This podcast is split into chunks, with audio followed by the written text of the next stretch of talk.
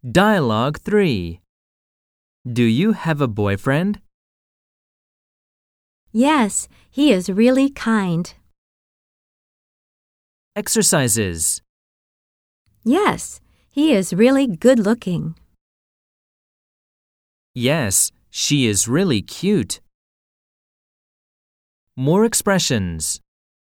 My girlfriend and I broke up. No, but I want one. I have a boyfriend, but it's not serious. I'm not dating, but I have lots of guy friends.